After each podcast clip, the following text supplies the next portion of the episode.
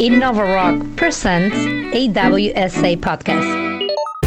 World Summit Awards is a unique award system selecting and promoting local digital innovation to improve society, combining an ongoing series of international events and activities with a global network of startups, social entrepreneurs, mentors, jurors, speakers, and worldwide experts. WSA is an international platform for cutting edge examples of how ICTs can impact society in a positive way global, inclusive, innovative.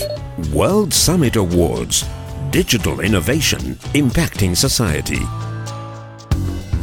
So, um, welcome to the World Summit Award podcast. My name is Carolina Rossi, and um, I'm hosting today here two entrepreneurs actually representing the country of Serbia. They are the Health Tech Lab co founders um, coming from Belgrade, right? Ivana Kostic, welcome. Hello. And Damjan Damnjanovic. Hi. Is, is it right? Yeah. Absolutely. Perfect. So first of all, everybody that is listening to us, they want to know who you are.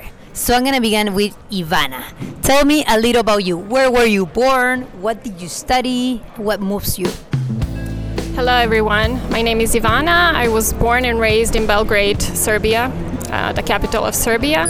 I uh, studied physiology, and uh, this sparked an interest of not only learning about health and disease, but also um, the ways how can we bioengineer and make new drugs and therapies for those pathophysiological stages. So I moved on to bioengineering um, at MIT Portugal program. So I uh, extended my uh, education abroad, um, and then also I had few internships in Brazil, South America, and then also Berlin and other countries in Europe.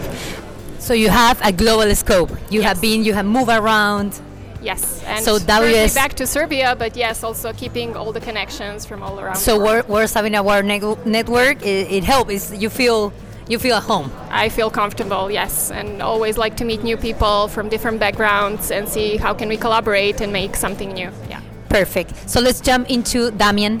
Please tell us about you. Uh, well, I'm I'm born as a little uh, uh, devil in Belgrade Okay. uh, in '77, so I'm kind of old guy here on the Vasa. you got some experience. Uh, thanks a lot.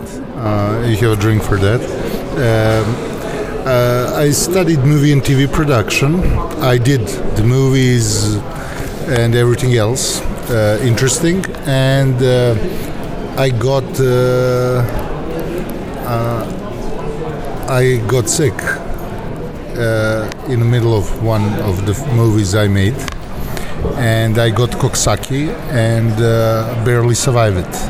You, how old were you when this Uh, happened? I was uh, 26, 20, 25, 25, 20, 25. And so I decided to finally finish my university.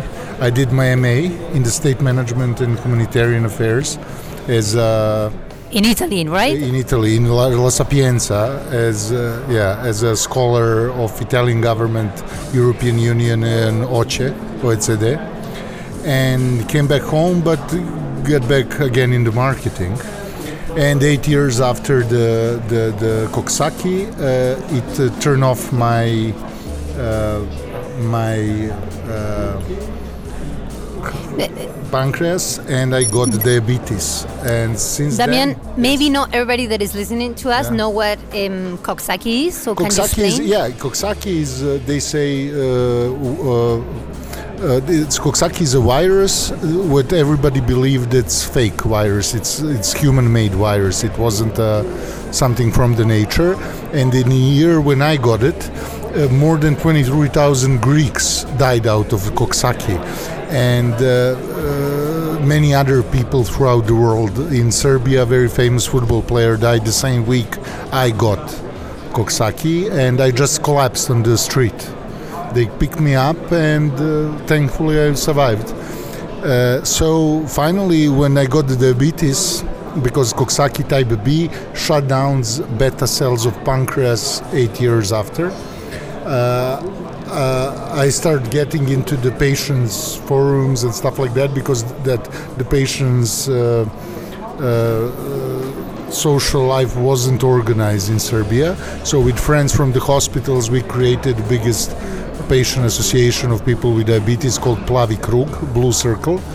And it became second biggest organization in Europe after the Moscow and uh, afterward they they uh, elected me for the president of all, of all patients in Serbia and then I met Ivana when she came back from MIT what year was this? Uh, when I met Ivana, it was 2017. She came back from MIT with the MIT Med Hackathon and uh, organized first Med Hackathon in Serbia, and I, I was privileged to open it and to bring some teams from the patients and there were we had great ideas on the table and we started working and a year later we created Health Club. I'm also the, the father of a beautiful girl Dina.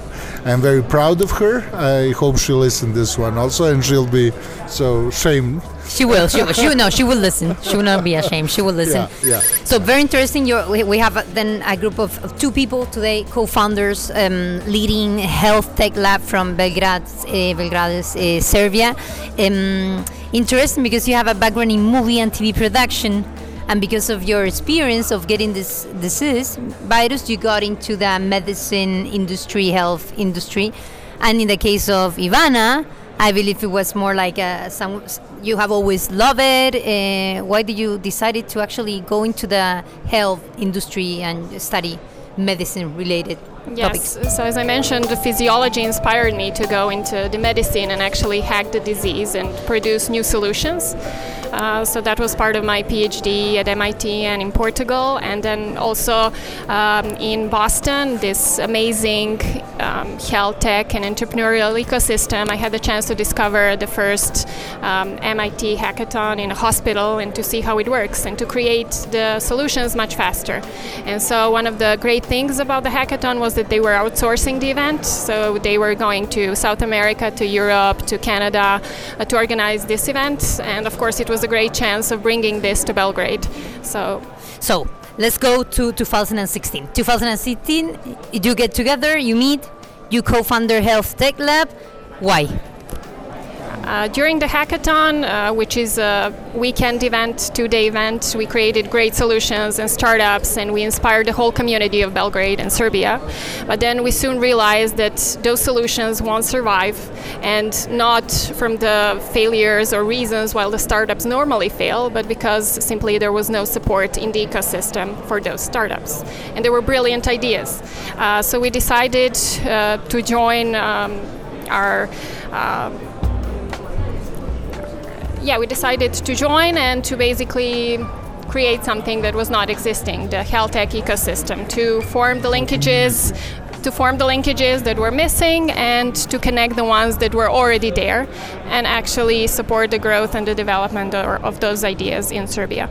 Yeah, because we saw the need of the community because all the hubs that already existed somehow they didn't know how to attract the doctors, the pharmacies, the biotech together, and we somehow managed it.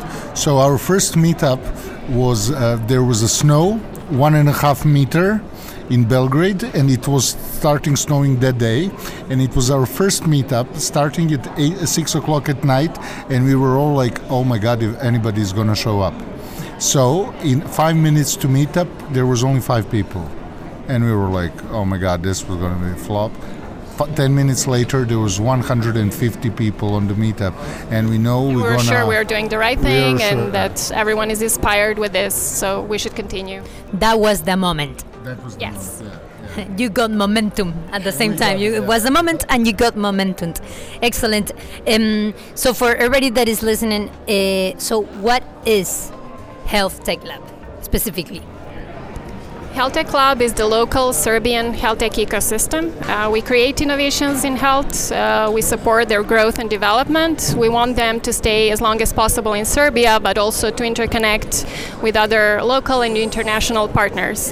Uh, we want to create this network of health tech clubs. So currently we're only in Serbia, but we would like to spread uh, this model and Health Tech Lab as such in other developing countries to basically build from scratch health tech ecosystems in Africa, in South America, and so on. Yeah, yeah, we'd love to come to your place to start building it. If there's no specific health tech lab, if there's somebody interested in it, please do call.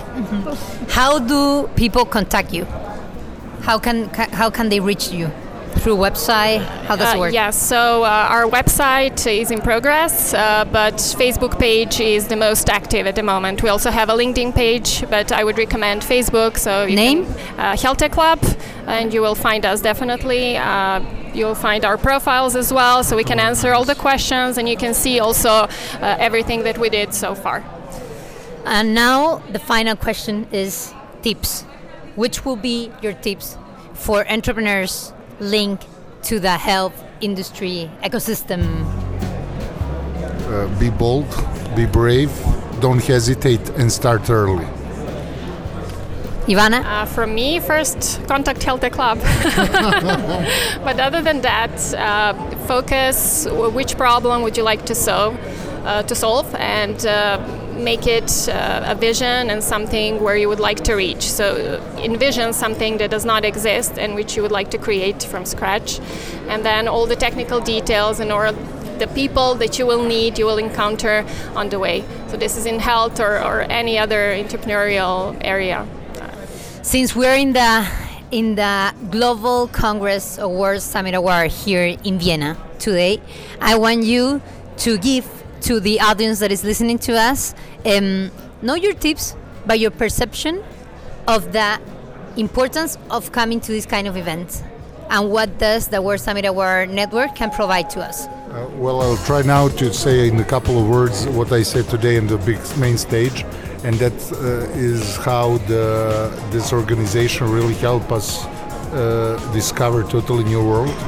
And for last two years, we are enjoying in the World uh, Summit Awards, but also European Youth Awards, and their uh, shacks hackathons organized throughout the Europe and Balkans that we are taking part and meeting young people all around the, the, the Balkans and Europe uh, who are interested in uh, health and health tech and making a big changes. So this is the really quite unique. Un- unique uh, organization and I really know that we're gonna solve some problem globally. Ivana? I'm also, uh, I would like to say that this is a UN based event. Uh, so I think it's very inspiring to hear innovations in health and other areas from all UN countries. So this way we um, know what is going on, what are the current uh, state of the arts in all areas, and I think that's really useful. So uh, for us as a jury uh, members and uh, local national experts, uh, it's very important to, to have this global picture. Uh, but also we're not just uh, during during this event, we're also learning through workshops and many other um, sessions. So I think we get to transfer our knowledge and to learn at the same time, and I think this is also very unique. Uh, we also get new connections, of course. Uh, we connected more specifically to European Youth Award and also local Austrian ecosystem because this organization, uh, World Summit Awards, is based in Austria. So I think that's very useful for our Serbian uh, ecosystem. Perfect. Ivana Kostic, Damjan Damnjanovic, thank you for joining this World Summit Award podcast. Thank you, Carolina. Thank you, Carolina. World Summit Awards is a unique award system selecting and promoting local digital innovation to improve society, combining an ongoing series of international events and activities with a global network of startups, social entrepreneurs, mentors, jurors, speakers, and worldwide experts. WSA is an international platform for cutting edge examples of how ICTs can impact society in a positive way. Global, inclusive, innovative. World Summit Awards. Digital innovation impacting society.